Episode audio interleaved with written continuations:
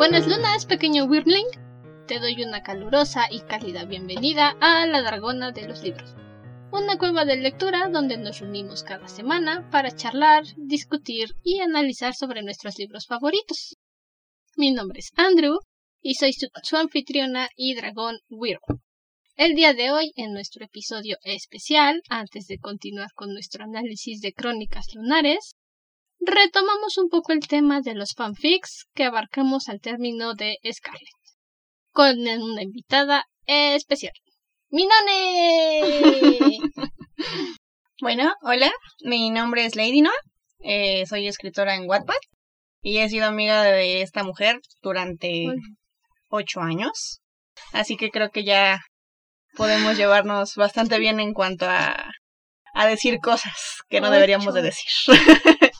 Ocho años. Sí, Es más, más de lo que tiene mi perrito. sí, realmente sí, nos conocimos desde el instituto, ¿no? El bachillerato. Sí, en el bachiller es el primer año, literalmente. Sí, Mitad del primer año. ya terminamos universidad y todo y seguimos. Y aquí seguimos dando lata. El día de hoy, como a lo mejor el título te pudo haber dado una pista, vamos a enfocarnos, las dos como escritoras experimentadas, por así decir, de fanfic, consejos sobre lo que es bueno retomar en un fanfic, lo que definitivamente no deberías hacer, como ya enumeramos, los clichés que no debes de tocar o si los quieres tocar por favor, dales una desviación inteligente. Yo creo que el cliché ya es algo con lo que tienes que vivir. Definitivamente, ya el cliché ya es algo que, que no se te puede quitar. Creo que ya no hay género que no pueda tocar otro. Eh, más bien que no pueda tocar el cliché. Más bien creo que es como dices, es, es darle un enfoque distinto a- al cliché, ¿no? O sea, si vas a ocupar policíaca, bueno, pues dale un poquito más de enfoque a otra cosa o trata de ser un poco más creativo. Porque al final del día tu libro va a seguir siendo cliché, como de todos los demás. Sí, ya todo lo que se pudo haber escrito se escribió, lo que se pudo haber planeado se planeó.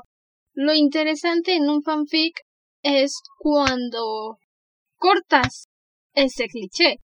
Cuando dices, ok, voy a tener esta historia donde se conocen, se hablan, pero no van a terminar juntos.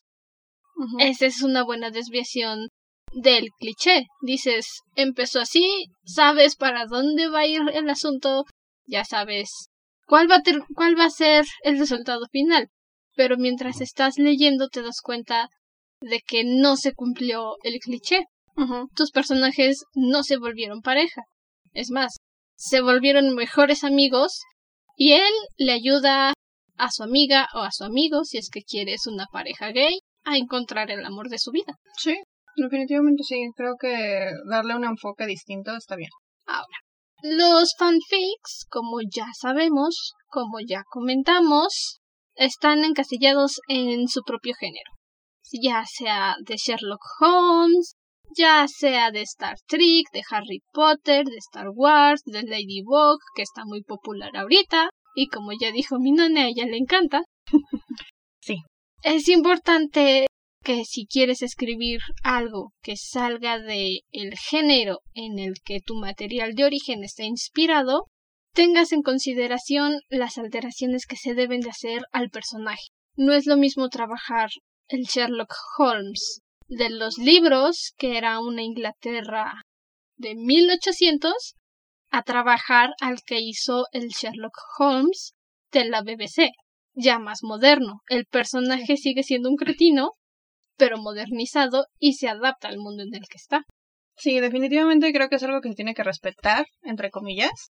Eh, bueno, en mi experiencia llevo 10 años escribiendo y me gusta mucho trabajar con universos, universos alternos. Creo que es de lo mejor que me sale. Eh, pero me gusta muchísimo como que respetar algunas cosas. Tal vez no, no al 100% la personalidad que me están dando del personaje, pero trato de mantener como que algunos guiños acerca de la serie, acerca de algún este algún sobrenombre, cualquier cosita que traiga al lector que diga, ah, eso lo leí, lo vi ahí, o, o lo leí ahí si es en caso de libros, ¿no? Entonces, trato de trabajar personalidades distintas, pero con algún, un poquito de, de guiños. Siento que es lo mejor, porque así creas un personaje más sólido que se adapta a tu universo. sí, y también es importante porque este personaje tiene algo que hizo que ella te, que te agradara. Entonces, respetar su personalidad debe ser tu principal preocupación. Si definitivamente lo quieres cambiar, si dices ya no quiero que este personaje sea alegre, quiero que sea triste, debes de justificarlo. No tiene sentido que digas es triste porque se me antojó si no lo puedes justificar. En los fanfics, sobre todo cuando alteras a un personaje y se convierte en un personaje original, porque no estás trabajando al mismo, necesitas justificar todas sus acciones. Si se enoja, ¿por qué tiene esa reacción? Si llora, ¿por qué está llorando? ¿Qué situaciones en su vida pasaron que lo llevaron a esa respuesta? Sí, definitivamente. No es lo mismo decir que Sherlock, por decir, le gritó a Watson porque agarró su taza de café, porque en mi historia él tiene una frustración de que Watson no lo pela, al Sherlock de la serie de la BBC que simplemente va a decirle baja esa taza, tiene un ojo adentro. Sí, definitivamente. O en mi caso, mmm, eh, yo acabo de crear uno que tú me ayudaste como beta. Muchas gracias. Muchas de nada. en el cual eh, yo opto por la Ladybug original, por así decirlo, del cómic, ¿no? O sea, que es la antiheroína que va contra el crimen y todo eso. Y es un cómic un tanto más oscuro como era la trama al principio. Esa historia me agrada más que la que tienen ahorita. Sí, definitivamente. Eh, la historia era muy buena al principio, yo siento. Ahorita también está buena, pero con algunas cosas que no tienen el caso. Pero me basé mucho en esa personalidad de esa Marinette y este y a la gente le encantó, o sea, literalmente, o sea, se, se, volvió loca porque dijo, es la Marinette original, es la, la, la antiheroína que todos esperábamos, ¿no? Entonces, y e, igual se los digo, o sea, los guiños, los guiños. Si ella ocupa el mismo nombre, por ejemplo, gatito para Adrian, todos, entonces son guiños que le voy metiendo que el personaje va adoptando y dices, sí es ella, tal vez no como tal en su apariencia y todo, pero sí es ella, ¿no? Entonces, creo que eso es algo que tiene que tener mucho en cuenta los escritores y los lectores, o sea, que los personajes de alguna forma van a ser originales y a la vez van a ser eh, los originales, o sea. Sí, mm, es complicado mantener al 100% la esencia de un personaje cuando estás haciendo fanfic porque obviamente no tienes el conocimiento del creador original. Él sabe exactamente qué pasó en la vida de sus personajes. Él puede decirte qué hicieron a los seis años. Y gracias a esas experiencias se comportan de cierta forma. Nosotros, como fickers, no tenemos ese conocimiento. Así que lo que hacemos en el fanfic es que intentamos justificarlo con cosas que nosotros suponemos que podrían pasar. O le creas un pasado. O le creas un pasado si tu personaje dices es que no le pega con la temática que quiero trabajar. Como la anti-Ladybug no pega para nada la Marisu que vemos en la serie. Entonces es necesario crearle un pasado que justifique todas sus acciones. Uno que cuando lo veas, lo leas, digas, ah, Sí, entonces, porque vivió estas cosas, porque sufrió esto, se comporta de esta forma, responde de esta forma. Sí, exacto. Eh, de hecho, yo lo que hago, o no sé si sea como un consejo, se podría decir, es crearles un, un perfil. O sea, literalmente yo desgloso mi personaje y le digo, a ver, es como si me sentara con él y le pregunto qué va a hacer, qué está haciendo, por qué llegamos a este punto, ¿no? Antes de crear las, la, a lo mejor a, lo, a la mitad o al inicio creo como que el perfil y vámonos, es lo que yo hago y creo que me ha servido en 10 años. Sí, hay muchos escritores que lo que hacen es una ficha de personaje como cuando juegas al rol, a las Barbies, como digo con mi grupo de amigas speakers. Sí. Jugar rol es una parte muy importante al escribir.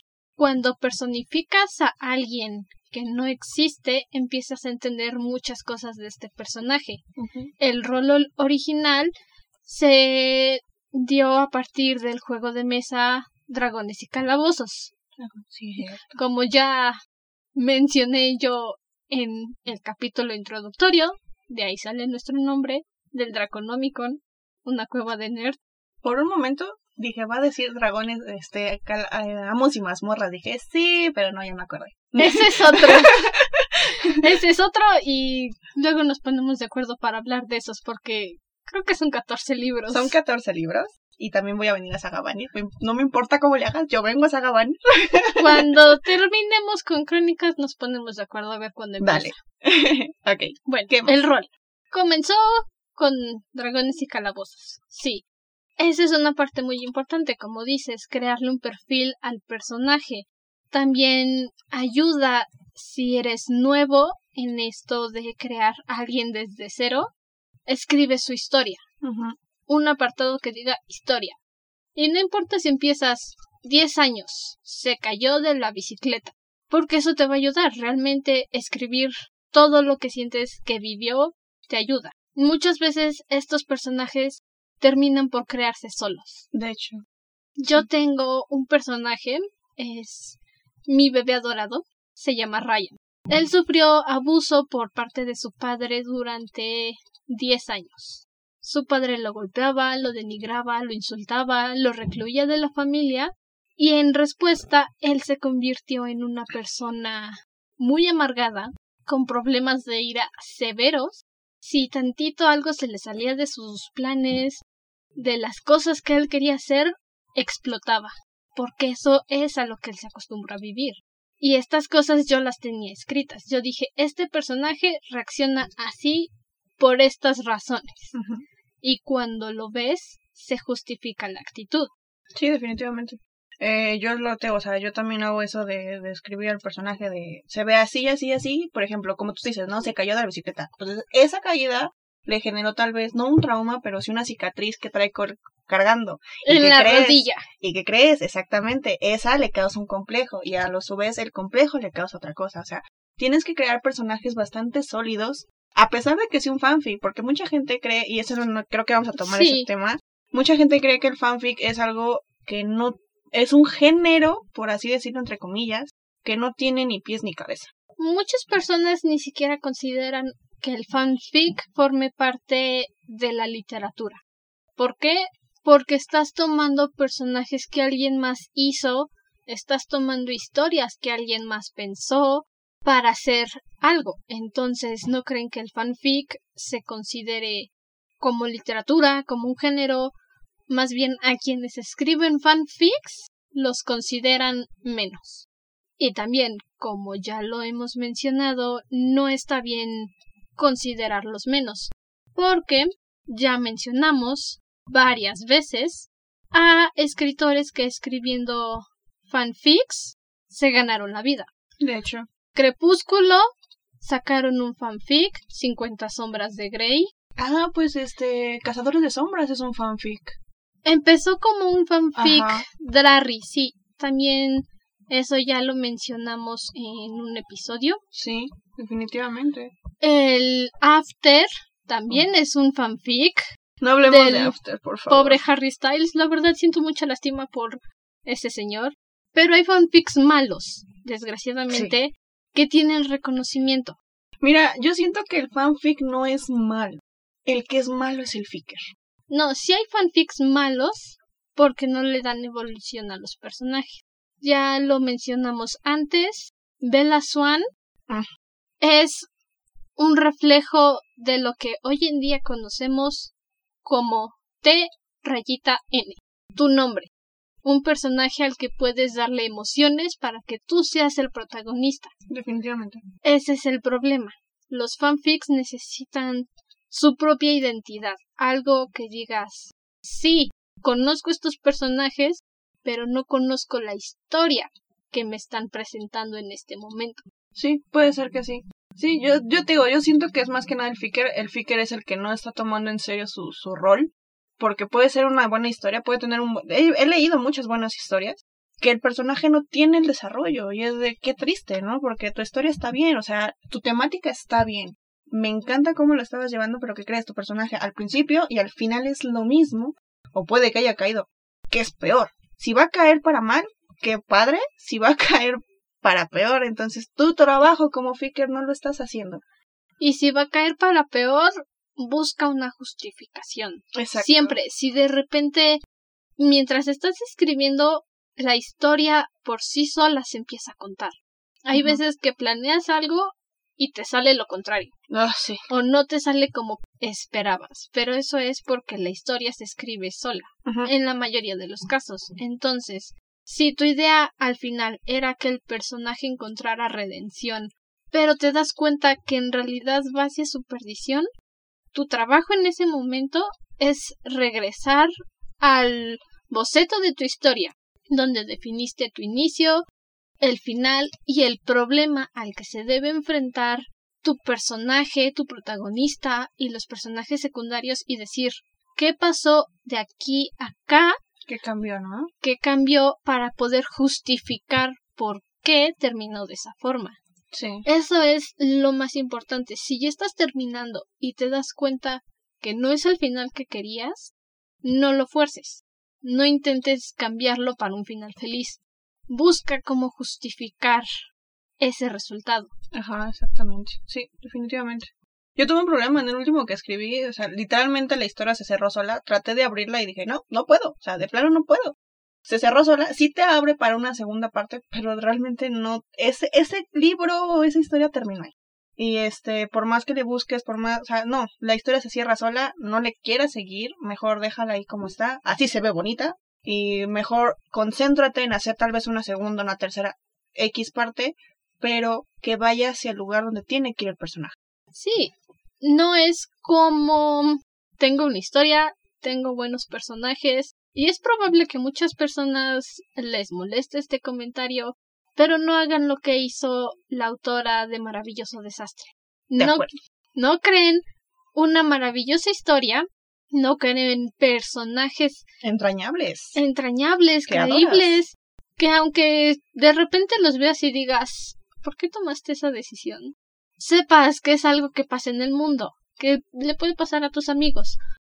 Pero no agarres a los personajes secundarios que viste tres páginas en todo el libro y les des una historia propia. Eso es lo que conocemos como fanservice. No estás haciendo nada nuevo, estás repitiendo la misma historia una y otra y otra y otra vez Porque ya te funciona. con distintos nombres. Chico malo, chica, Chica buena, buena. se enojan, se gustan, se atraen, Terminan se juntos. pelean, terminan juntos. Con un bebé, por cierto, siempre hay un bebé y una boda. Eh, sí, en todos los libros de esta mujer de Jamie Maguire, todos terminan con boda. Hasta Toto va a terminar con boda, seguro. Cállate, porque Toto va a tener su propia historia.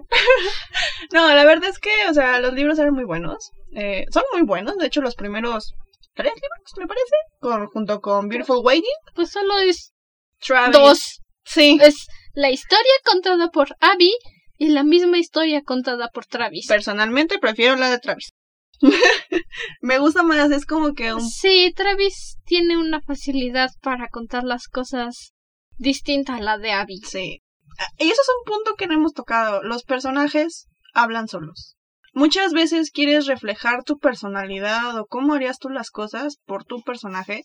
Así sea de fanfic, así sea original character, lo que sea, whatever.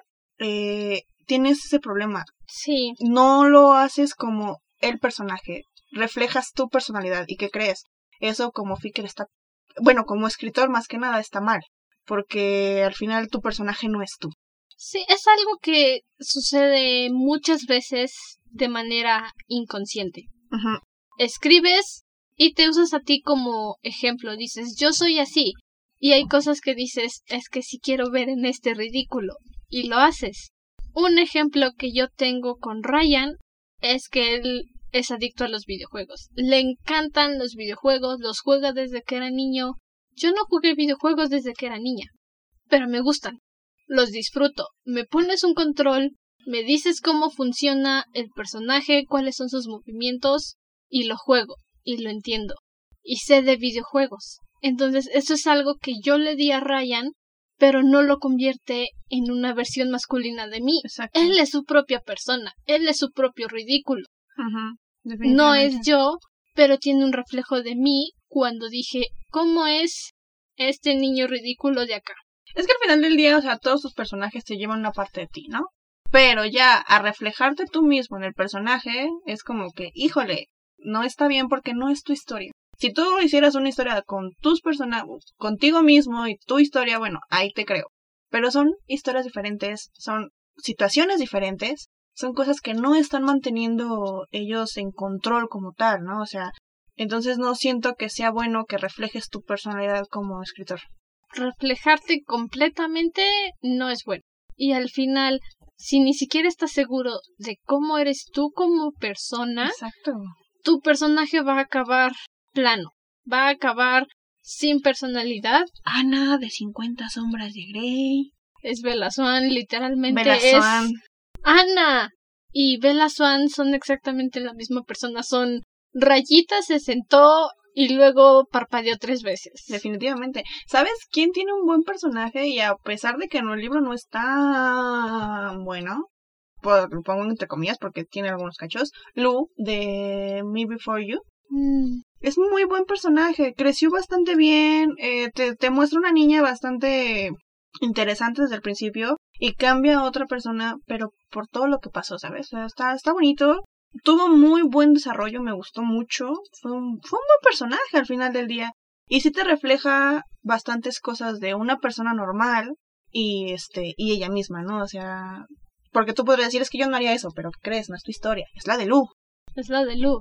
Sí, algo similar me pasó a mí con unos libros. No son populares, honestamente, no hay mucha gente que los conozca.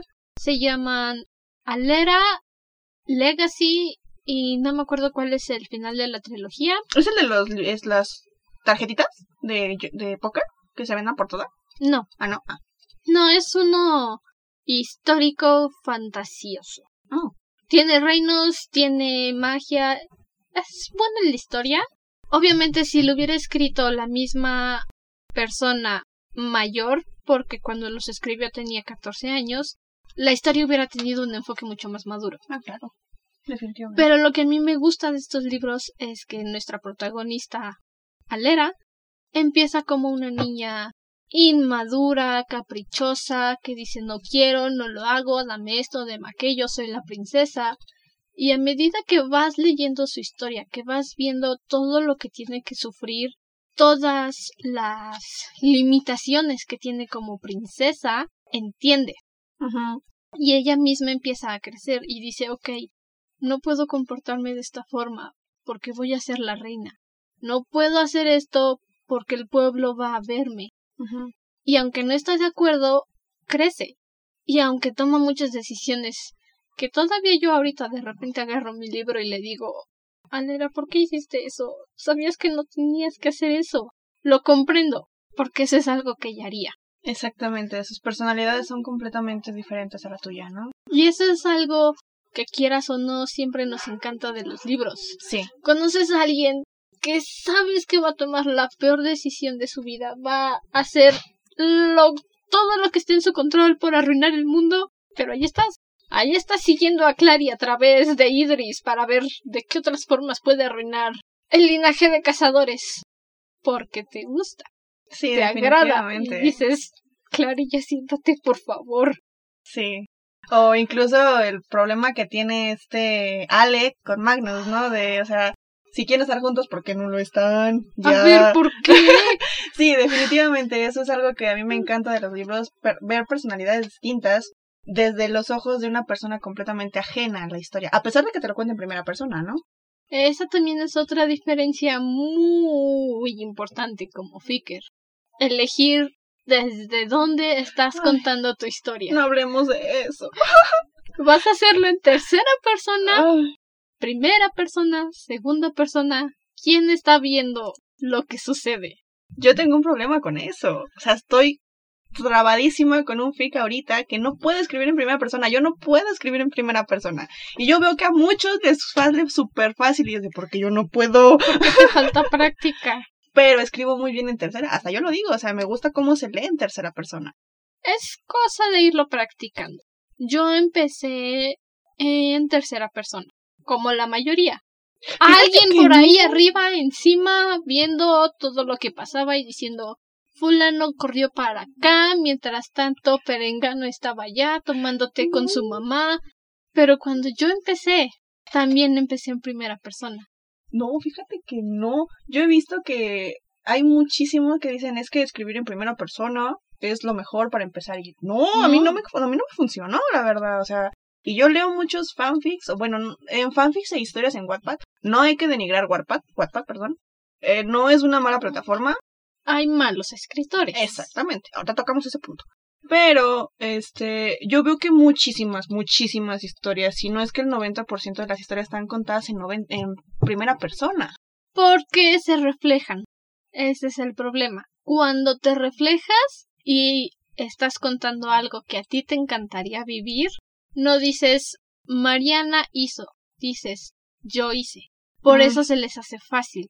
Por eso, primera persona con tu personaje es muy difícil. Sí, tal vez sí. Con mi historia, con el ridículo de Ryan, hay muchos momentos en los que él reaccionaba de una manera explosiva al punto de querer golpear a la persona que estuviera enfrente de él y todas esas veces yo decía va a gritar nada más pero eso es algo que yo haría no lo Ryan reacciona y va a los golpes primero. y eso es lo difícil. Saber que tu personaje va a reaccionar y respetar esa reacción, no forzarlo a hacer algo que tú harías. Fíjate que sí, hay una saga que yo tengo que escribí hace muchísimos años, muchísimos años, uh. en la cual se llama uh. Chain of Love. Eh, es una historia bastante fantasiosa en algunos pedazos y algunos muy, muy, muy reales. El problema de esa historia es que manejo casi 80 personajes. O sea, en distintas temporadas manejo distintos personajes, distintas personalidades y llega un punto en el que yo me sentía como que, ay, ¿qué hago con esto? O sea, ¿cómo? O sea, tienes que pensar como tú como escritor y como tu personaje, pero que crees, hay unos 20 atrás que están esperando y que tienen su propia personalidad y van a reaccionar de otra forma, ¿no? Sí, y esos de atrás también necesitan que les des luz, que les des atención. Sí, Esa es otra cosa muy importante al escribir un fanfic. ¿Quién va a estar en mi historia? ¿Quién es importante? ¿A quién quiero que recuerden? Cuando se trata de un fanfic, ya había mencionado, yo soy escritora activa en el fandom de las chicas superpoderosas. Ladybug. Ladybug. Cuando escribo, lo más importante es ¿Quién va a ser mi pareja principal? Definido, listo. ¿Qué va a pasar con los demás atrás que ellos ya conocen? Quiero agarrar a las demás chicas, a Bombón y Bellota, quiero agarrar a los otros dos tontos, quiero agarrar al profesor, quiero agarrar al alcalde. Eso es lo más importante. ¿Quiénes van a estar acompañando a mis protagonistas en esta historia? Y con eso empiezas a desarrollar todos los problemas que van a pasar. Porque debe de haber problemas, aunque sea uno muy simple como es que tengo miedo de decirle que me gusta. Ah, esa historia es tan cliché, pero funciona. Es una fórmula que funciona. Debe haber una problemática en la historia, siempre, porque si no, el lector va a perder interés. Sí, definitivamente. Si tus personajes no sufren, si no padecen, si no tienen problemas, nadie se va a quedar a leer. Ahí entro yo. Todas mis lectoras sufren muchísimo. muchísimo. ¿Qué otra cosa? Es parte de la diversión de escribir. Definitivamente. Sí, definitivamente. Amo hacerlas llorar. O sea, perdón, pero realmente amo hacerlas llorar porque eso quiere decir que hice un buen trabajo en crear los personajes y te llegaron. Y te llegaron, sí. Y tú como lector, cuando tienes tu libro y el autor te mata al personaje que más amas, tú lo odias pero ahí sigues leyendo, sigues comprando sus libros.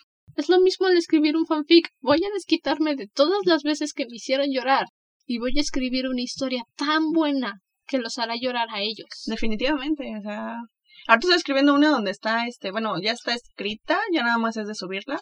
La voy subiendo semanalmente, pero en esta Marina es muda. Fue secuestrada. Eh, tiene varias cachillos ahí bastante buenos. Te digo, yo, yo escribo mucho en universo alterno. Me encanta porque es más fácil trabajarlo para mí. Sí, todo depende de cuál sea tu especialidad. Sí, definitivamente. Yo no, yo no puedo trabajar con Akumas, de plano, o sea, no puedo crear villanos. Como villanos que se vean todos coloridos, no puedo. Pero te puedo crear un villano que te crees que es muy real. Y son humanos que te hacen cosas malas que parecen buenos, a veces al malo lo hago bueno, o sea, es, es como crear una persona, una persona realmente, ¿no? Sí, básicamente es un trabajo difícil. Sí. Quien Ya- crea que no, o quien crea que es fácil, o quien escribe nada más por escribir. Ahorita vamos a hablar de Ahorita aquí vamos a la crítica intensa porque Sí. criticonas hasta la hasta el infinito y más allá. La verdad es que sí, ¿eh? yo, yo soy muy criticona, yo no me mido con las palabras. Yo aquí estoy todo el rato criticando. Sí hay cosas que me encantan de las cosas que hablo, pero yo no vivo del chisme, yo vivo de la crítica. Exactamente. La a mí cuéntame críticas, el chisme me entretiene, no me da vida. sí, la crítica es muy buena, si la sabes llevar es muy buena. Y si sabes cómo dar crítica, porque no es lo mismo decir apesta a decirte estas partes están mal. Pero ya vamos para allá. Sí, sí, sí. Que a ver, Los universos, ya que tocaste ese tema. Si te gustan los hombres lobo, que yo no considero que sean un cliché, más bien esa parte de que la protagonista siempre, siempre tiene que estar emparentada con un alfa, la detesto. mm, He encontrado historias con una buena reseña, con una trama que me agrada, pero al final dicen, y Mariana no sabía que estaba conectada al alfa. Eso es suficiente para que yo me vaya. sí, Dime que ella está conectada a un omega, que está conectada a un beta de otra manada, pero el alfa de la manada que me estás presentando la reclama a la fuerza. Ah, eso sí me llama la atención. Si Yo me tengo uno dices, allí, yo tengo uno allí. si me dices que ella está ahí en contra de su voluntad, me voy a quedar al leerla. Si al final me dices que se enamora, me voy. Ay, porque si saben llevar el romance, puede que termines en un buen lugar. Puede, tal vez. Las historias de síndrome de Estocolmo y yo no nos llevamos bien. Fíjate que yo tengo una y está bien buena porque supe llevar ese, siento que supe llevar ese, ese momento porque los que me decían es que era síndrome de Estocolmo, no, no es síndrome de Estocolmo. Hay una parte en medio que no toca, ¿sabes? O sea, no, no está como tal ahí a la fuerza como tal, pero sí hay una como que tienes que estar aquí. Entonces, hay un punto en el que el personaje sufre traumas muy grandes que el personaje masculino se da cuenta que él los creó y se da cuenta que tiene que empezar a cambiar eso, que tiene que llevarlo al psicólogo. O sea, va cambiando todo eso y al Mm. final termina como que un poquito más creíble, ¿no?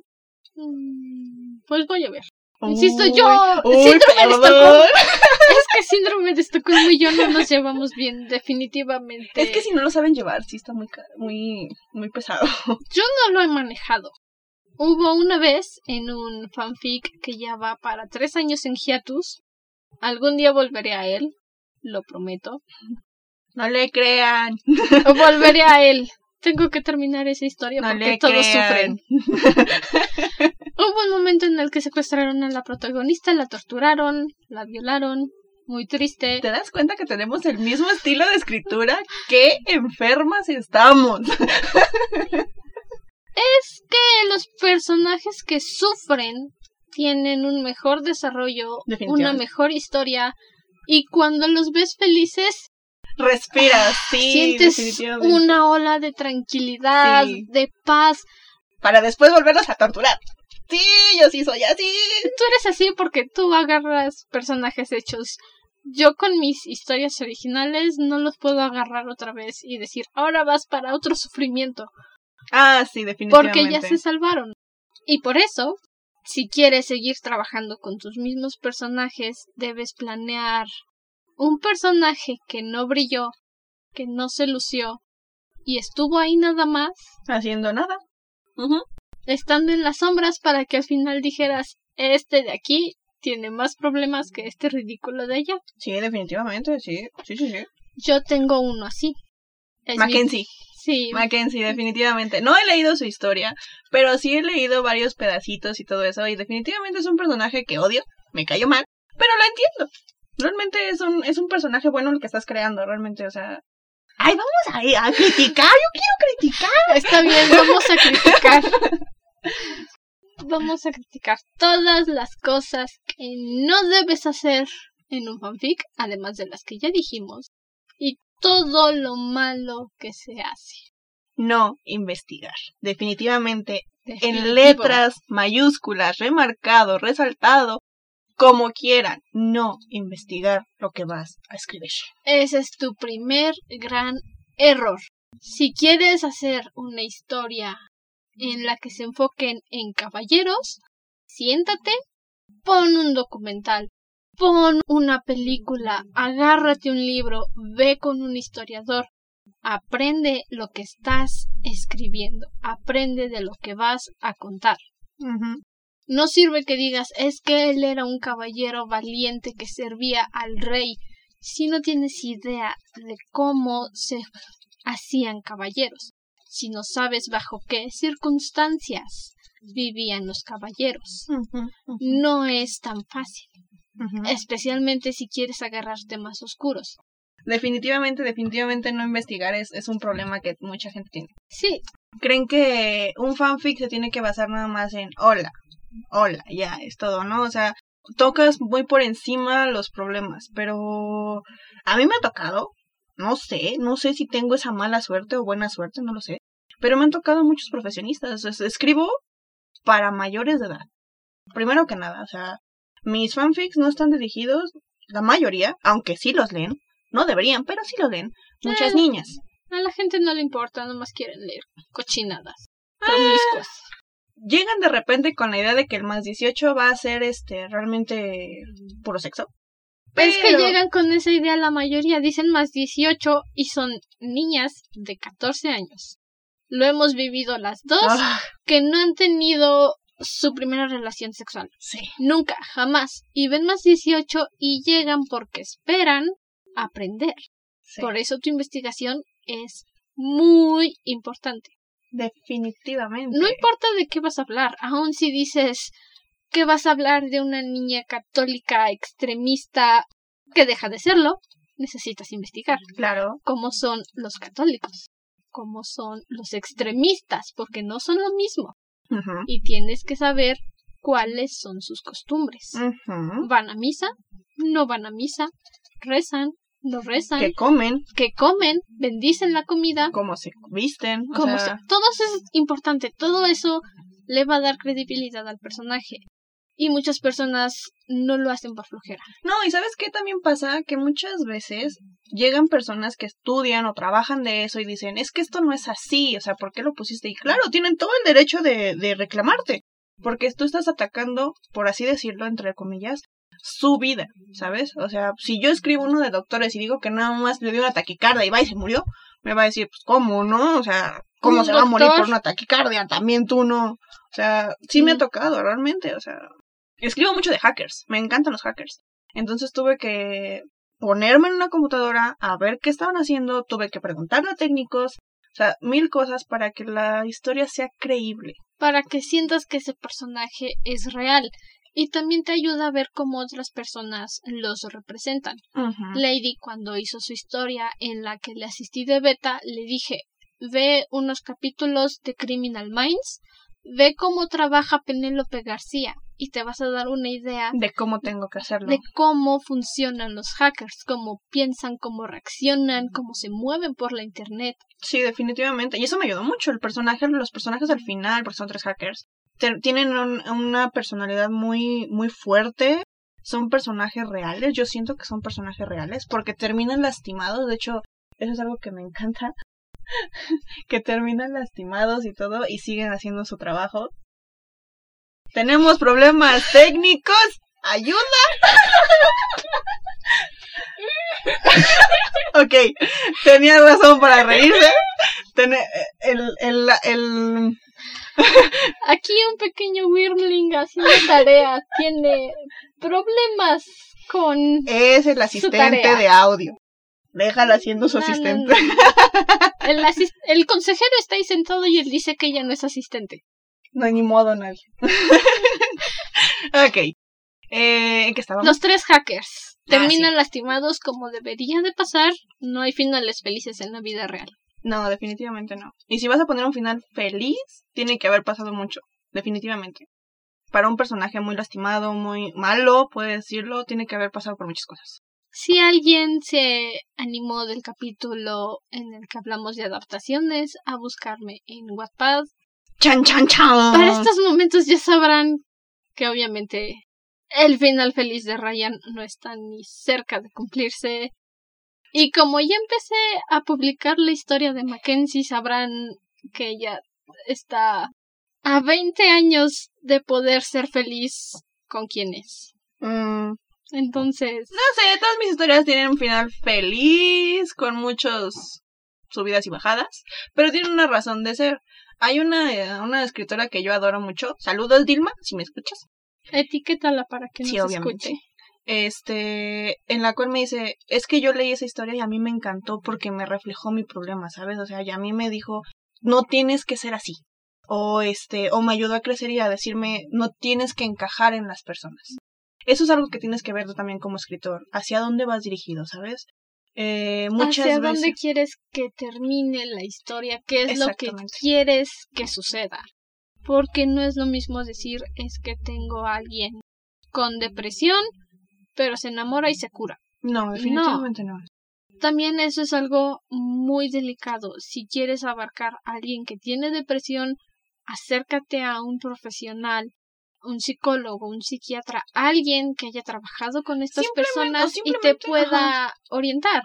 Yo tengo una amiga que es psicóloga y le comenté los problemas de Mackenzie. Le dije, tengo esta situación.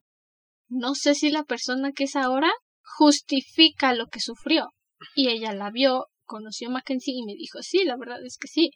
Todo lo que sufrió justifica la persona que es ahorita. Exactamente, o sea, hay, hay, hay cosas que tienes que ir con, tu, con un profesional o simplemente tratar de, si no puedes, porque muchas veces pues, son, son chicos, o sea, lo entiendo, pero de menos este, tratar de optar por eh, leer, ¿sabes? Leer mucho, mucho, mucho. Un fanfic es una historia más, es un libro más. Si tú no te documentas, no estás entregando una historia entrañable, estás entregando basura. Perdón, pero es la verdad.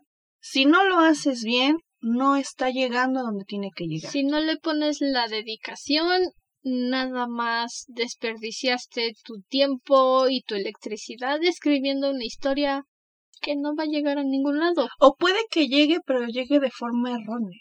Porque me pasó. Pasa. Oh, sí. Ay.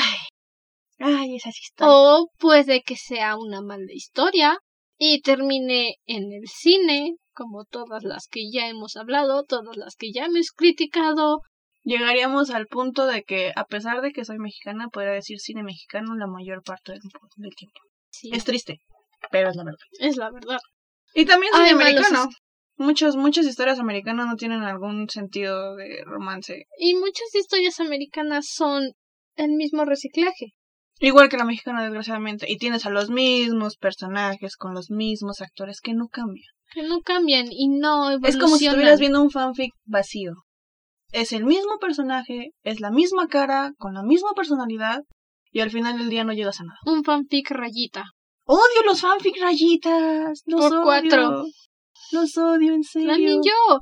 Una vez, cuando tenía como 13 años, para una actividad que estaban haciendo en una página de Facebook del juego de Corazón de Melón, ya sé qué sorpresa.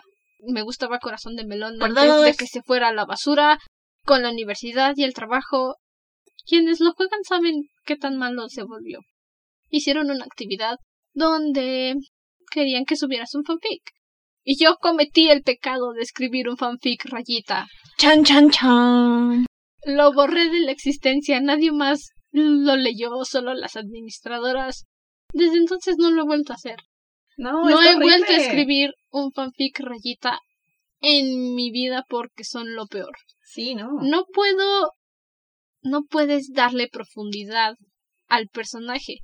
Porque si dices rayita, rayita, a lo mejor no se sonroja. A lo mejor voltea los ojos. A lo mejor ni siquiera hace eso. Se sigue de frente. Exactamente. Entonces no puedes hacer un fic rayita y esperar que quede bien. O que tus personajes sean fanfic rayita. Oh, sí. Es demasiado pesado. Muchas de esas malas historias abundan en Wattpad. De O- nuevo, no es la plataforma, son los usuarios. Exactamente, eso es lo que iba. Hay usuarios muy buenos. Ahorita estoy leyendo una historia que se llama Kiss Me. Kiss Me Baby. Déjenme, les busco de quién es. La verdad es que la, la chica lo está haciendo bien. O sea, no es una historia que digas es muy profunda, shalala, shalala, pero te entretiene, está bonita. Es un bebé que no sabe de dónde carajo viene, pero están cuidando los dos niños. O sea, son dos niños que están madurando con un bebé. Es muy pesado, es un tema bastante que la chava te está sabiendo llevar. Se llama Kiss Me Baby de Reina Cari. El, el, el fanfic, ¿eh? No, el libro está muy bonito, está bien hecho. Y hasta donde voy, te juro, no tiene ni una escena de sexo entre los, los chicos. Pero tienen esa tensión, ni siquiera es sexual, es tensión de pareja, ¿sabes? Porque ni siquiera saben qué llevar, cómo llevarlo. O sea, eso, eso es algo precioso, o sea, que no todos saben hacer. Sí, eso es algo también que hay que tener en consideración. Quiero que haya sexo en la historia. ¿Por qué? Oh, ¿Está justificado? No, no lo pongas. Nada más pon una conversación en la que digan ¿Te sentiste bien? Sí. Ah, bueno, me preocupaba que no. Y le metes al lector esa idea de que ya tuvieron sexo. tuvieron sexo. Y si eres la persona más gorda de la existencia, se jalaron del Kama Sutra. Y tú estás feliz con eso.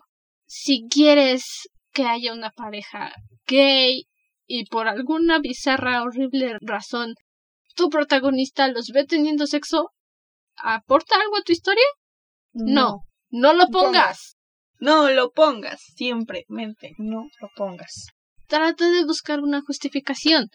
Quiero que esta historia tenga contenido sexual explícito, sí. O puede ¿Por sí qué? tenerlo o lo- como que por encima, ¿no? Hay veces que es por encima, o hay veces que sí lo necesita la historia. Pero por lo que más quieras, por lo que más desees, investiga. No se puede penetrar el clítoris. Niñas que escriben, no se puede. Ni siquiera tiene una entrada esa cosa. Y no puedes morder un ovario. Eh, es un poco caníbal. Primero tienes que abrir las primeras capas es de muy piel, caníbal eso. de músculo, para poder alcanzar los ovarios. Y si no sabes cómo luce tu matriz, busca una imagen. Es una cosita de 7 centímetros, con todo y trompas. y el ovario es como un chicle. No lo puedes morder. No se muerde. No hagan no se eso. puede, no se puede, no se puede. Hay cosas que no. la primera vez que escriben una escena de sexo. Es una mala recomendación de mi parte, pero ve un video porno. Y eso sabrás que no tienes que hacer varias cosas. Porque la gente eh, durante el sexo no, no habla. O y si habla, algo estás haciendo raro. La verdad, o sea, Hay algunas conversaciones guarras. hay Tres. cositas. Cuatro palabras. Pero todo No una conversación. conversación como este estrella porno no se da. O sea, No. definitivamente no. se da. Entiendo que ese es el punto, a veces el fanfic, el sexo. Entiendo. Yo lo entiendo. Pero hazlo bien. Informa Definitivamente. bien. Eh, Y si quieres irte al extremo de decir es que tuvieron sexo anal, por lo que más quieras en esta vida, investiga. eso es muy peligroso, ¿eh? pueden tener un desgarre en los intestinos si no lo haces bien. Ujú. Ryan, mi niño ridículo, lo hizo. Él pudo haber lastimado a su novia porque fue un tonto y no sabía lo que hacía. Ujú. Y yo casi lo golpeo porque yo sí investigué, yo sí pregunté. Y este tonto, no. Entonces, Me consta porque a mí me preguntó cómo se hace esto entre niños, porque también hay una escena entre niños, ¿no? Entre, chicos. entre el amo de Ryan y él, sí. Sí, y sí me preguntaste, porque yo escribo mucho, este, ya hoy, bueno, mucho voice love, y sí me preguntó de, ¿y esto cómo se hace? Yo de, ah, pues así, y así, y así, y así, con lo que yo he investigado, con lo que yo les he preguntado a mis amigos y todo eso, entonces, pues, Sí, Básicamente-. Está bien que sea una historia. Está bien que no pase en la vida real que tú tienes, pero las personas van a leer porque quieren aprender. vamos Van a ese leer. tema de los niños, otra vez, de los chicos, de los adolescentes. Muchas veces, bueno, yo tuve un problema con eso porque se me critiqué un fanfic horriblemente, lo acepto, dije, está mal hecho esta parte. El fic iba bien. Realmente el único problema que tuve fue con eso y con la pastilla post-day, eh, que se la toman como agua. Perdón, no se puede. Se la toman como tic-tac y eso les va a alterar las hormonas. Te causa cáncer. te causa muchas cosas, te causa quistes, te ca- o sea, si no sabes, te causa esas cosas. Que sí, lo, lo mínimo que te puede pasar es que te falle y ¡pum! embarazada, como todos los finales que he leído y volvemos al cliché. O sea, es un círculo vicioso muy feo en el cual no tiene ni pies ni cabeza. Pero llegamos a la parte del anal. O sea, en esa parte, hijo, a mí me causó mucho estrés porque había muchas niñas que decían, ¿a poco así se hace? ¿A poco así? ¿A poco funciona así? ¿De verdad se puede? Sí, se puede. Pero tienes la responsabilidad de que si vas a describir esa escena, si vas a ser explícito, tienes la responsabilidad de dar información verídica. Lo que pasa es que nosotros como escritores, ya seas ficker, seas original, lo que sea, muchas veces te da pena. Sí, pero tienes esa obligación, ¿sabes? Porque es tu audiencia. Al final del día, volvemos a lo mismo, son los chicos. Eh, si tú escribes y hay un niño como de 15 años que entre y lea eso, él va a creer que funciona así. Es lo mismo como el niño que va a tener relaciones por primera vez con su novia y abre un video porno. Ese es el primer acercamiento de los varones al sexo. También puede algunas chicas, pero no, generalmente son más libros las chicas. Sí, definitivamente. Son más chicos los que ven porno. Y ahí tampoco dan las cosas como deben de ser. Y uno como escritor necesita ser responsable con lo que le está dando al mundo de Internet para que lea. Al final del día somos una plataforma de información, quieras o no, lo hayas decidido o no. Sí estoy de acuerdo con que no es responsabilidad del, del escritor lo que hace el lector, pero llega una parte en la cual sí eres responsable. Y si son lectores que les encanta tu trabajo, les gusta cómo escribes y siempre están ahí, si tú les dices se puede morder el ovario, ellos van a pensar que eso es algo que sucede. Y por eso hemos visto tantas historias así, malas historias.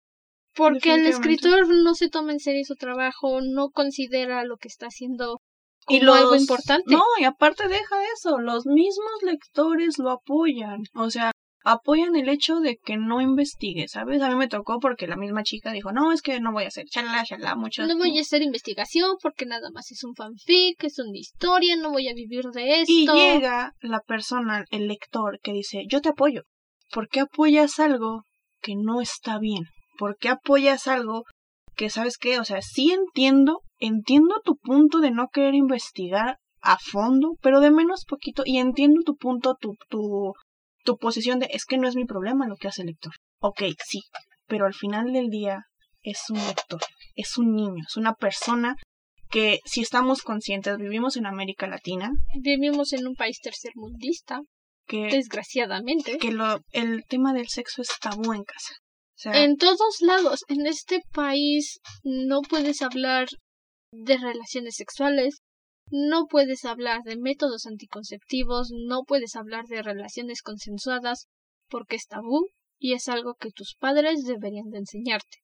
Es algo que tu mamá debería de explicarte. ¿Y qué crees? Que tampoco viene de casa. Entonces, ¿qué hacen los chicos? Pues voy a mi forma más fácil. Voy a leer sobre esto, a ver cómo funciona, a ver qué aprendo. Y la verdad es que no se aprende nada si no lo sabes hacer. La verdad es que tienes una responsabilidad con él. Yo lo siento así, no sé cómo lo sientan otros escritores, es válido, pero yo siento que tienes una responsabilidad con tu lector.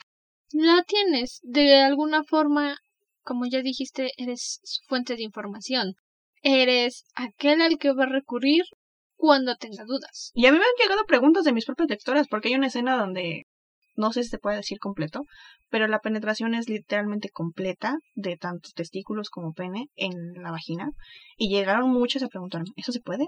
Sí, pero con la preparación que le dio, o sea, así como te lo puse, se puede. Se puede. Mientras no. Y de hecho, hasta el mismo FIC te dice que sangra, o sea, ya sangra. Porque pues es mucho, ¿no? Es sí, es demasiado. Y pues sí, sí pasan, sí sucede bajo una buena preparación, bajo un buen estímulo, sí sucede. En mi caso, cuando Ryan tuvo relaciones sexuales con su amo, porque, debo decir, en mi historia yo toco el BDSM. Ah, yo toco relaciones amo sumiso y muchas, muchas de mis lectoras, cuando vieron al amo de Ryan disciplinarlo y voltearle la cara con un cachetadón bien dado, se ofendieron y me dijeron ¿Quién se cree este señor para tocarlo? No funciona así en el Es su mundo amo. del BDSM. Definitivamente. Es su dueño. Él tiene la responsabilidad de disciplinarlo. Ah, Y a. Ryan le gusta. Entonces, aquí Eh, todo se puede. Es un tema que está bien curioso en, fe- en Face, en Wattpad y en todo eso. Hay muchos fanfics que son de BDSM. Lo pongo entre, Entre comillas. comillas. Pero es una relación súper curiosa porque no tocan como tal así. Y yo les dije, ah, pues les dije a esas chicas, mira, te lo voy a poner así. Cuando yo leí, este, cuando yo escribí todo eso, yo no sabía ni qué onda, ¿no? Y les puse, ¿sabes qué? Este, yo te recomiendo leer a Lena Valentine con Oh, este sí. Amos y Mazmorras y ella te explica cómo tiene que ser una relación anal bien hecha. Un plug, va por Una tamaños, preparación, estimulante. Mil cosas, o sea, trae muchas cosas y le digo, léelo, te va a ayudar. Su respuesta exacta fue, no me interesa investigar. ¿Es válido? Yo no tengo, no es mi... No es mi responsabilidad. Yo ya te quieras. di, exactamente, yo ya te di esa información, ¿sabes? Si tú no lo quieres ocupar es muy válido, es muy tu, tu forma de verlo, pero su forma de explicar fue de yo busco mis, form- mis fuentes de información y yo entre mí de, pues entonces tus fuentes de información están mal. Tu wiki no funciona bien. Sí, o sea, fue, fue, fue una pelea encarnada durante dos semanas en las cuales se me atacó horriblemente. Por mensaje, por todo. Y de hecho me llegaron varias lectoras de ella que decían, pues yo venía a joder tus historias, pero ¿qué crees? Que ya no pude porque me gustó tu trama. Y yo de, ja, ja, ja, ja. O sea, me dio mucha risa. Me dio mucha risa, pero sí te das cuenta de que no tienes que apoyar eso, eh, esa forma, ¿sabes? Es- esa desinformación, muchas cosas que no tienes que apoyar. Sí, también me tocó justamente. Ah, la en- chica, ¿no? Sí, un capítulo, una vez alguien llegó y me dijo, es que esto no funciona así. Sí, sí funciona así. Pregunté, investigué, me quité la pena, hice mi investigación y sí, sí funciona así. Sí. Sí pasa. Así es una relación amo-sumiso de verdad. No es que eso es abuso. Yo lo vi en 50 sombras. Y entonces, Ya sabes dónde viene esa información de esa persona. con toda la amabilidad que tengo, No tiene. existe. No existe. Le dije, mira, a mí no me vienes a hablar de sumisa Grey. A ella yo la puedo doma- domar con un dedito porque no tiene Nada de ni sumiso. pizca de Ni amo. amo. Es Grey Es, el perfecto ejemplo de alguien trastornado que intentó buscar salvación, Ajá. yéndose por el lado de la dominación. Pero Cosa él- que no funciona así, porque los dominantes son muy, muy cuerdos. Yo se Muy puedo seguros. decir. Y Grey no quiere dominar. Quiere control. Él quiere ser dominado, él quiere que lo controlen. Ujú. Después de torturarme a leer los tres libros, puedo decir con seguridad, Grey no quiere ser un amo, él quiere que alguien lo controle. Por eso, y díganme que estoy loca, cuando Ana le dice, deja de hacerlo, lo deja de hacer. Sí. No es porque lo ame, no es porque él esté enamorado de Ana, es porque quiere que le den órdenes. Entonces. A mí no me vienes a decir que Sumisa Grey te enseñó a hacer las cosas. Sí, definitivamente. Yo puedo enseñarle a Sumisa Grey. Sí, definitivamente. O sea, es, es cosas que no, no, no tiene sentido, la verdad. Y lo que te digo, o sea, muchos apoyan eso, ¿no? Y está mal. A mí- Apoyan la mediocridad. Y realmente es triste que haya personas que digan me gusta lo mediocre porque es fácil. Y eso no debe ser.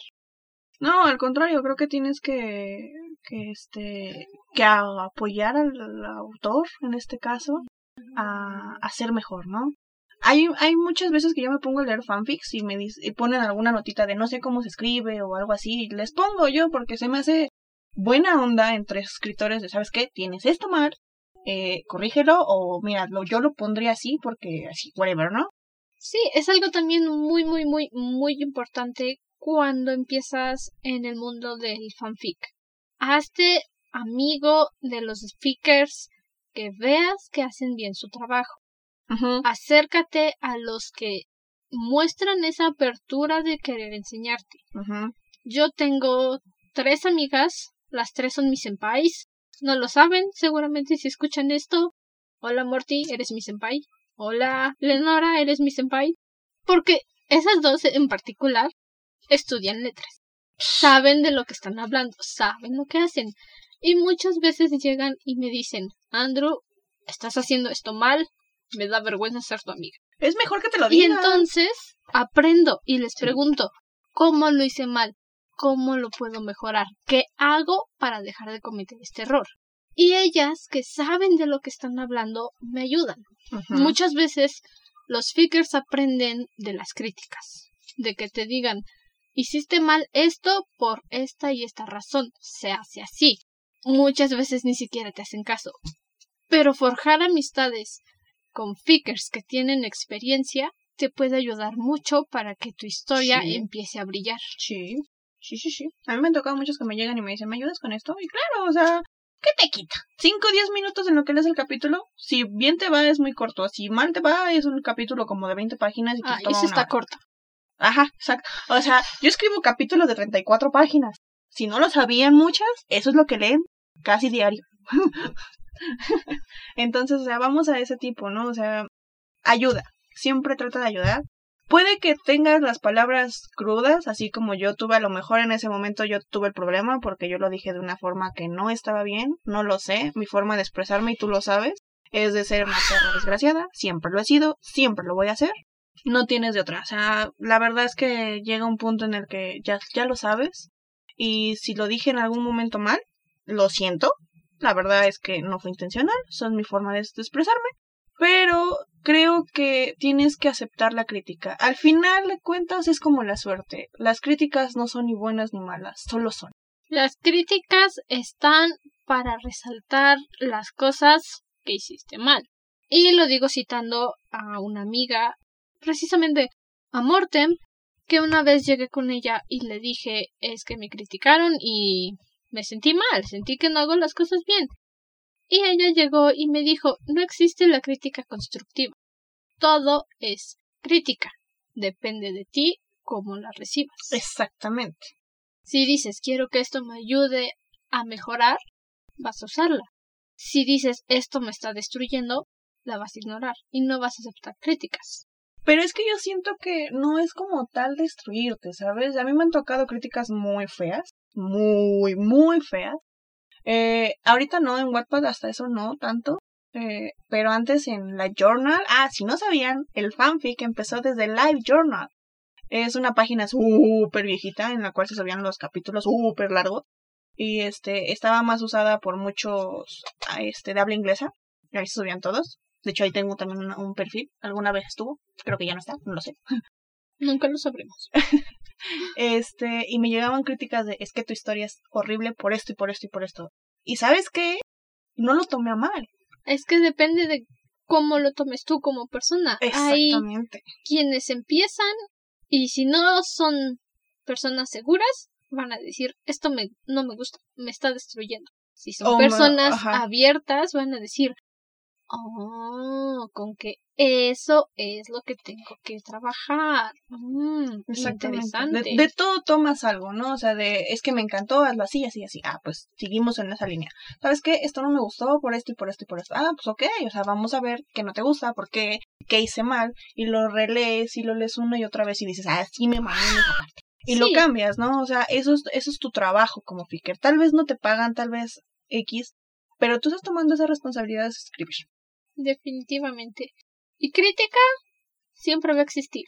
No escribas con la esperanza de recibir mil lecturas la primera semana, Nah, porque cantidad no siempre es calidad. definitivamente. Hay historias en Wattpad que tienen 5 millones de lecturas, 27 millones de votos y son malas historias.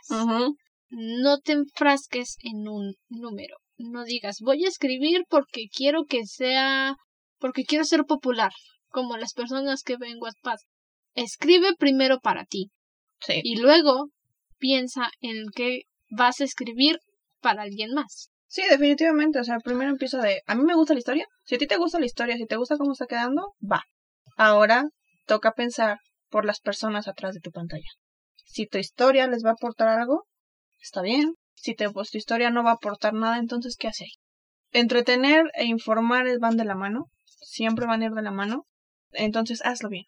Y si vas a hacer algo, siempre hazlo bien. Así por mínimo que sea, siempre hazlo bien. Aun si solo vas a decir, se cayó de la patineta y se raspó la rodilla, hazlo bien. Para que si te sale alguien que de verdad se cayó de la patineta a los ocho años y se raspó la rodilla, te diga, sí, duele mucho. Y lo es odio. bonito, ¿sabes? Es bonito cuando la persona se, se identifica de a mí me pasó algo así y así. Es súper bonito porque dices, entonces sí toqué los, los temas como tenía que tocarlos. Sí, a mí me acaba de pasar hace poquito igual con la historia de Ryan. Llegó una chica que me dice, me siento muy mal por él, por Ryan, porque yo también vengo de un hogar abusivo. Yo también vengo de una familia tóxica y espero, ojalá, que a él le vaya mejor. Exactamente. Ese tema que acabas de tocar es súper importante. El lector tiene una vida detrás. El lector puede sentirse, este, ¿cómo se llama? Identificado. Identificado. Yo tengo una donde es un, es un, es un engaño, es una affair bastante, bastante subido de tono, donde hay una niña que está implicada, la hija del, de uno de los protagonistas, ¿no? Entonces la niña tiene los problemas de que se quiere suicidar porque ya no se siente bien. Al final logré salvar a la niña porque o sea, el, el, el perfil iba hacia, hacia su muerte segura. Logré regresarla a eso y me llegó un comentario que a mí me, me llegó y ahí fue cuando yo dije, tengo que hacer esto con seriedad. Porque la niña me dijo, a mí me pasó igual con mis papás. Yo también ya estaba a punto de suicidarme pero me di cuenta de que hay un detrás que Alguien que va a sufrir si yo ya no estoy. exactamente, ¿sabes? Este, ella entendió el punto, eh, la parte de sus padres, como padres, que iban a perder a su hija, entendió que ella iba a perder muchas cosas y me dijo gracias. Ahí fue cuando yo Sí. dije, esto es en serio, esto no es nada más para entretenerme, para liberar mi ansiedad, esto es porque puede ayudar a alguien. Porque alguien puede estar pasando por lo mismo y está aquí buscando ayuda. Yo me di cuenta de esto, o sea, la historia de Ryan se cerró hace como un año, apenas estoy abriendo la de Kenzie porque esa pobrecita como sufre. Pero que alguien llegue y te diga, vengo de ahí, espero que a ellos les vaya mejor. Duele, te llega, Duele. Te Y la verdad no sabes cómo responder, no sabes si decirle, ah, sí, no te preocupes, al final todo se resuelve porque es una historia. Tienes que darles la realidad. que puede que se resuelva, puede que no, pero hay un trasfondo de En el caso de Ryan, no sale bien parado de la situación. Se aleja de su padre abusivo, se aleja del hogar en el que era infeliz, pero sufrió. Sí. Sufrió mucho para poder salir de eso y aún ahora todavía tiene secuelas. Exactamente, o sea, es lo que te digo, o sea, a mí es ese comentario, ese y el de yo pasé por lo mismo y me di cuenta de que no tengo que encajar, ese comentario de yo sufrí la misma historia o parecida o simplemente el hecho de me salvaste de suicidarme a mí, a mí que yo soy súper llorona en ese sentido o súper sacada de onda en eso. Delicada. Exactamente, fue, tengo que hacerlo bien, ¿sabes? Tengo que seguir con eso. Definitivamente, definitivamente a mí, a mí eso me tocó. O sea, fue, y fue cuando te digo, o sea, yo me puse en retroceso, me puse con mi esposo y me dijo, pues es que ya no solo escribes para ti. Ahora ya no, ya es tu responsabilidad hacerlo bien. Y ahí fue cuando digo que yo entendí eso, ¿no? Que a lo mejor estas chicas o miles más todavía no entienden por qué no les ha tocado. Espero no les toque, espero y sí también, porque te ayuda a darte cuenta de varias cosas. Pero que esa persona, esa persona que no conoces, que llegó y te dijo, me ayudaste a ver las cosas desde un punto diferente y ya no tengo la intención de suicidarme, o de hacerme daño, o de querer encajar, O puedo ver que igual que esta persona que le va mal, si yo me esfuerzo, si yo trabajo, me va a ir bien. Eso es Una muchas personas a mí me dicen, es que no entiendo por qué terminaste la historia de Ryan así. O sea, pudieron haber tenido un final feliz porque, insisto, Ryan no sale bien parado de esta discusión. Termina en el hospital, termina con fracturas, un brazo roto, costillas rotas, moretones, lesiones internas. Le dieron la paliza de su vida. pero al final tiene. Pero al final toma la decisión y dice, ya no más, ¿sabes ¿no? qué? Necesito ayuda. Y esa simple palabra, necesito ayuda Sí. es la que lo salvó. Eso es más que nada lo que yo quería transmitir la con la historia. historia de Ryan. Sí. Si tienes problemas, Pide ayuda. Él tenía problemas de ira horrible, horrible, de verdad. Pudo haber terminado en la cárcel si su amo nunca lo hubiera escuchado decir necesito ayuda. Es lo que te digo, o sea, llega un punto en el que el lector se identifica tanto casualmente. Siempre he creído en eso que dijo una vez Lena Valenti. De los libros llegan a ti. Tú no llegas a ellos. Los libros llegan a ti. Entonces, esas historias llegan a esas personas, sea fico, ¿no? Hazlo bien, porque al final del día alguien te está leyendo y al final esa persona puede necesitar ayuda o un apoyo. Recuerda que tú también fuiste alguien que llegó, Definitivamente, alguien que llegó igual. así como a ti te llegó una historia y dijiste yo quiero hacer lo mismo, alguien va a recibir tu historia y se va a explicar. Y qué mejor que lo haga bien. Y que mejor, mismo- sea un buen ejemplo. Ajá. No seas un mal ejemplo, definitivamente. sea alguien que las personas vean y digan, me gusta que toca las cosas como son y no les adorna con dulces para que sea digerible. O no investiga. Investiguen, investiguen, investiguen. Lo más importante de todo, siempre hagan su investigación. Y si te da flojera, si dices no quiero, entonces Pues no toques hagas. ese tema. Mejor toma uno que... Un tema que tengas dominado. Definitivamente. Si puedes dominar otro tema, hazlo mejor. A, a, a quedar mal, a que... Digo, las críticas siempre van a haber, pero a que te enojes al grado de mandar a tus secuaces, a tus malvados secuaces a hacer tu trabajo sucio, a criticar, a hacer varias cosas, porque no aceptas que tienes un error, mejor no lo Si vas a hacer algo, hazlo, hazlo bien. Siempre da el 200%. Siempre. da más siempre. de lo que tienes. No escribas solamente lo que te hace feliz, lo que conoces. Sal de tu zona de seguridad. O sea, yo nunca en mi vida había escrito una relación homosexual. Entre hombres. Entre mujeres, sí. Eso te- ese tema lo conozco. Pero una relación sexual entre hombres, no. Salí de mi zona de seguridad. No quedó mal. No quedó perfecto. Pero es algo bien hecho. Definitivamente. Sí, te lo quedó bien. Eso sí lo leí, me gustó, ese, ese pedacito me gustó. Sí, ella lo leyó porque necesitaba su conocimiento experto en el tema. Me gusta mucho que los niños se den amor. Me gusta mucho. Aquí apoyamos a todos. Sí. Así te gusten los muffins. Eso es bien raro, pero también me ha tocado leer personas que hacen cosas con muffins. En esta cueva no criticamos y aceptamos a todos. Pero si tú criticas y no aceptas, Ahí sí, tenemos un mira, la puerta está por ahí. De hecho, definitivamente. Y no manden secuaces. No manden secuaces, por favor. Ya, déjenme en paz. por piedad. Ten el valor de enfrentarte a las personas que te dijeron que hiciste las cosas mal y te dieron consejos para mejorar. Pero antes de que nos echemos otras dos horas, ¿Qué? No sé, porque a mí me encanta eso. yo ya, bueno, cuando Es que cuando tú y yo hablamos es horrible porque nos, nos, nos seguimos un montón. Eso pasa cuando tienes amigos de años. Eso pasa.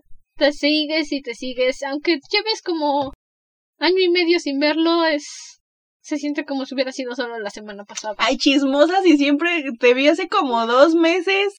Shh, en esta cueva amamos el chisme. Ah, ok. La vi hace como dos meses. Ya hablamos casi a Drama diario. Queen. Ah, sí, sobre todo esta mujer. Ok, bueno. Eso concluye nuestro análisis de hoy. Recuerden seguirnos en nuestra página de Instagram. Nos encuentran como arroba dragona-de libros o pueden buscarnos directamente como la dragona de los libros.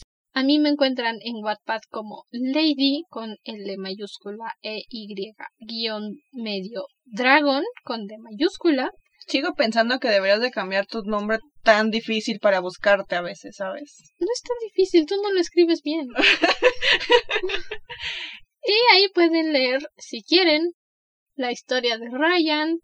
Es que no, Vayan les puedes decir el nombre, porque te va a dar todo el, el libro, te va a dar toda la historia. O sea, el título te da todo de qué va la historia. Eso es algo que necesitan ustedes simplemente entrar y descubrir qué sucede. Definitivamente, sí. A Lady le encuentran en Wattpad como Lady Noah 2410. y en Instagram también. Ajá, como Lady Breen. Ahí pueden ver todo lo que publico, todas mis toqueras, todo lo que hago. Realmente no hago mucho, soy una persona demasiado, demasiado aburrida. Alguien te encontrará entretenida. Tú me encontraste entretenida hace ocho años. ¡Yay! ¡Yay! y Y recuerda que nos puedes enviar tus recomendaciones de los libros que quieres escuchar cuando terminemos con Crónicas Lunar. Ya acaba esos libros. Mira, si te sumas por allá, faltan dos. Y cada libro contiene cuatro libros. Y Winter, O sea, si estuvieran aquí, se darían cuenta que está horriblemente lleno de libros. No Ay, tantos como los míos. cállate, no tengo espacio. Algún día tendré dinero y espacio. Mientras tanto, permanece cómodo y seguro dentro de tu cueva. Es importante, sobre todo en estos tiempos. Besitos de murciélago. Hasta la próxima luna.